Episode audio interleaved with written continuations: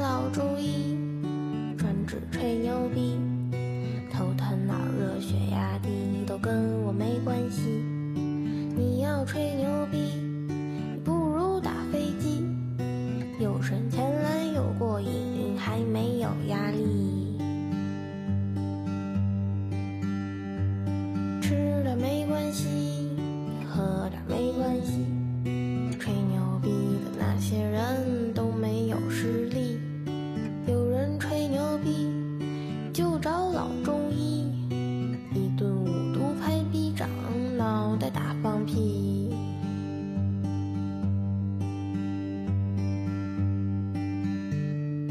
转眼我台又两周没有更新内容了，新的一期节目呢已经录好了，但是剪辑还需要一些时间啊。那在节目荒的空档期内呢，也算是因为这两天的一个热点事件吧，来激情吐槽一下，因为脱口秀大会而引起的针对中国男篮，甚至于参与脱口秀大会的前男足著名球员以及目前的教练范志毅带来的一些话题，引发我想要讨论这件事的最重要的一个出发点是，今天三月十六日，足协出台了一个规定，是通知说，球员以及足协官员不得发表仇恨性言论，否则将会被处以禁赛以及罚款。那当然，越是不容许被谈论的话题，越是值得我台来讨论一下。所以，我们今天这期李广南风呢，就来聊一聊这个话题，到底。这些群体能不能开玩笑，开不开得起玩笑？其实我自己没有看脱口秀大会的那期节目，但是看了网上很多的集锦。当然，范志毅作为一名著名的足球运动员，同时也是著名的大炮，其实他是给中国足球贡献过很多经典的段子的。比较有名的段子，其实在这次吐槽大会的节目里面说的这个所谓“脸都不要了”，其实是他。关于中国足球脸都不要了经典论述的一次调侃版重述吧。其实他关于中国足球的这个吐槽啊，也算是广为流传吧。在李广南风第四期的节目里面，其实我在节目的最后放了这一段音频，有兴趣的朋友们可以去听一下。先说说我自己看了几段集锦之后的感想吧。其实也没有什么特别的感想，就是觉得挺好玩的。当隔了一天啊，我看到有一些公众号，尤其是体育类的公众号开始攻击说，嗯，你不能这样拿运动员开玩笑，拿国家队开玩笑，拿某些人珍视的东西开玩笑。我才意识到，哦，正应了很多人在过去那么一年中反复讨论脱口秀应该讨论什么，不应该讨论什么，能不能说某些话题时常用的一些说法吧。脱口秀就是得罪一部分人，取悦更大多数人的一种表演形式。突然有一种切切实实的感受到，当我不是得罪的那部分人，我是被取悦的那部分人的时候，哎，真的还挺有趣的。我自己也想了一想，如果有人拿我喜欢的球队开玩笑，甚至这样做一期节目会怎么样，或者会怎么办？我又会有什么样的心情？一开始觉得，嗯，肯定不行。但是仔细想了一想，我发现也没有怎么办，因为我是一个曼联球迷嘛。那在过去很多年里面，当曼联成绩不好的时候，你必然要受到这样的，不管是嘲讽，甚至是侮辱，这也是运动的一部分。那我们就说搞笑好了。如果熟悉足球的朋友们可能会知道，曼联有一位球员叫林加德嘛，现在被戏称为“林皇”。在段子界，可能他已经超越了梅西、C 罗的存在。他反复的被调侃，甚至于在整个2020年全年，作为一个进攻球员，只打进了一粒进球。他在整个足球界，无论中文还是英文，全世界范围内被群嘲。那怎么办呢？当然，我知道这样的嘲讽可能会对运动员的自信心有打击，可能会影响他的表现和他的自我认识。等等等等，但是所谓的段子界娱乐搞笑仍然乐此不疲，甚至于今年他在被租借去了另一支球队之后，表现非常的好，六场四个进球，大家就马上把过去的调侃转化为了一种善意的取乐和搞笑，大家仍然热切地称他为灵皇，这就是一个职业运动员的现状和他所要面临的压力。当然，其实他们除了竞技上的问题，同时也会面临其他的问题，生活的问题，甚至于长相的问题、口音的问题。过去曼联有一个非常有前途的年轻才俊，当然最后没有在足球界有很大的成就。他的名字叫卢克·查德维克，他出道的时候被称为下一个贝克汉姆。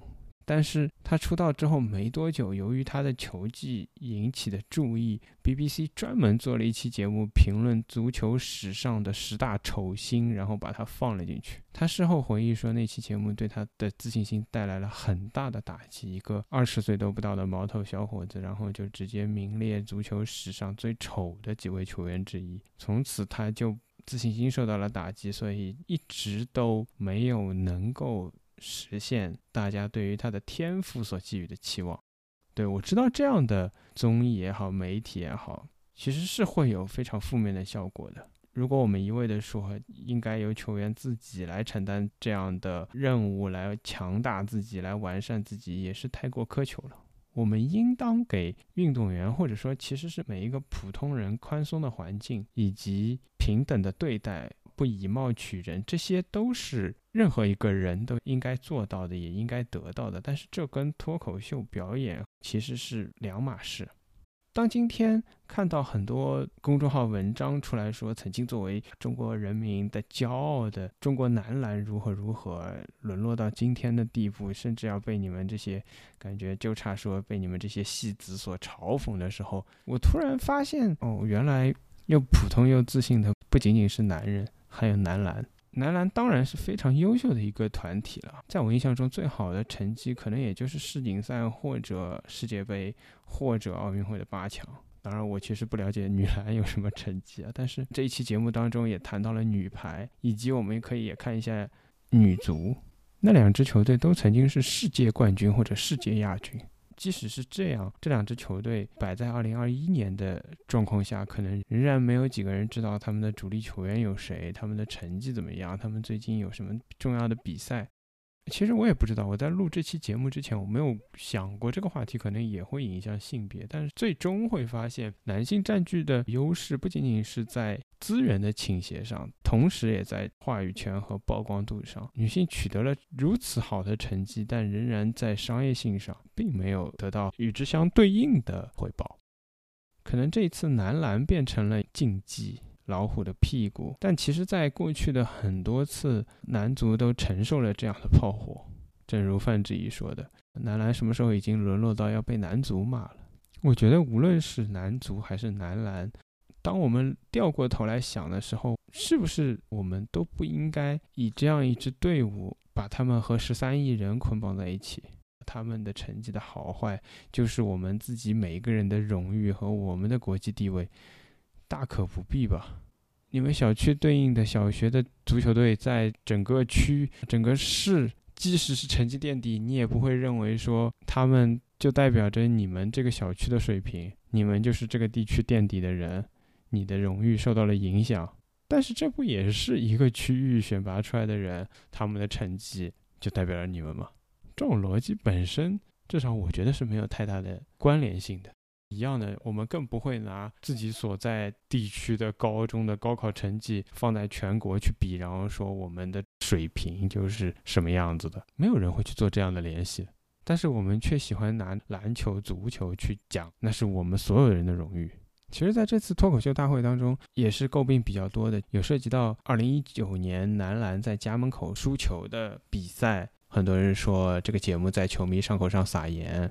我上两周。很偶然的看到了去年的电影《夺冠》，也许有人已经看过了，是讲中国女排的故事。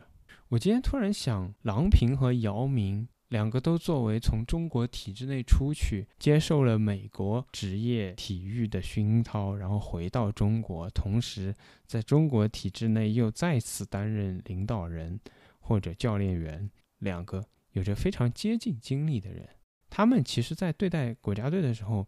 都采取了类似的措施，扩充国家队人员，以大国家队制来应对和备战。在夺冠里面也有反映，郎平广泛的招入球员进入国家队，适用不同的阵型，当然成绩也受到了很大的影响。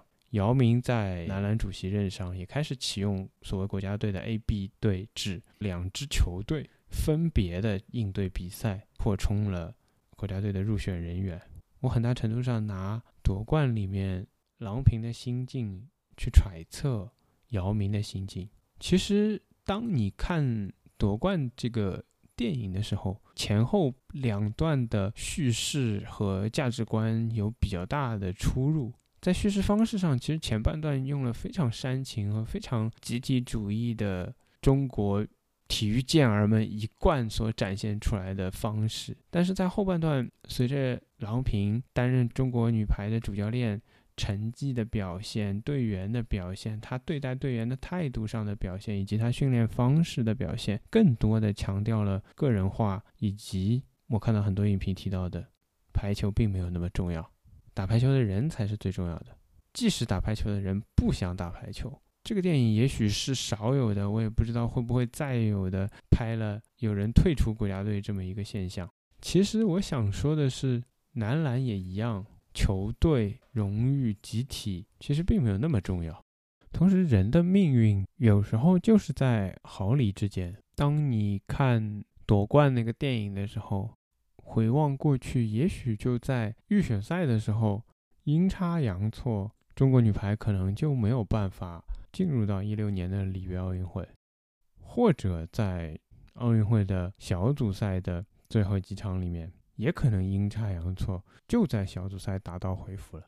当然，这样的事情没有发生，而是发生了其他的阴差阳错，命运和实力、机遇和能力的交织。中国女排最终在一六年里约奥运会上夺冠了，但是发生了什么呢？也许发生的就是一九年的偶然，导致中国男篮没有办法参加下一届的奥运会，甚至是在家门口输掉比赛。当夺冠在放一九八一年世界杯，中国女排决赛击败日本队，在日本队的家门口捧起冠军奖杯的时候，我就在想啊。人家失去了在家门口夺冠的机会，我们往往会期待这样的机会。比如说零八年奥运会，我们期待一定要在家门口如何如何。但我们有时候在别人家门口夺冠的时候，我们也不会去考虑，哎，别人也应该在家门口如何如何。往往世事和命运就是这个样子。其实竞技体育很多时候就是在偶然当中出现一些名留青史的结果。就说无缘决赛圈好了。我很喜欢的一支国家队，丹麦队。一九九二年欧锦赛创造丹麦童话。一九九二年，丹麦队根本就没有入围欧锦赛决赛圈，他们是顶替被处罚的前南斯拉夫队，他们顶替参加，甚至是临时召集国家队。很多球员都是在度假途中临时去机场集合，最终他们夺得了那一届欧锦赛的冠军。没有人会在比赛前想到那样一个结果，就像周琦也没有在比赛前想到这么重要的比赛的最后失误会发生在自己身上。但是竞技体育的确就是这样的，它就是因为这样的原因留给我们很多精彩的瞬间和难忘的回忆，因为那是无法更改、无法预测的。但是这仍然是可以调侃的。中国男足其实有很多这样的经历和争议。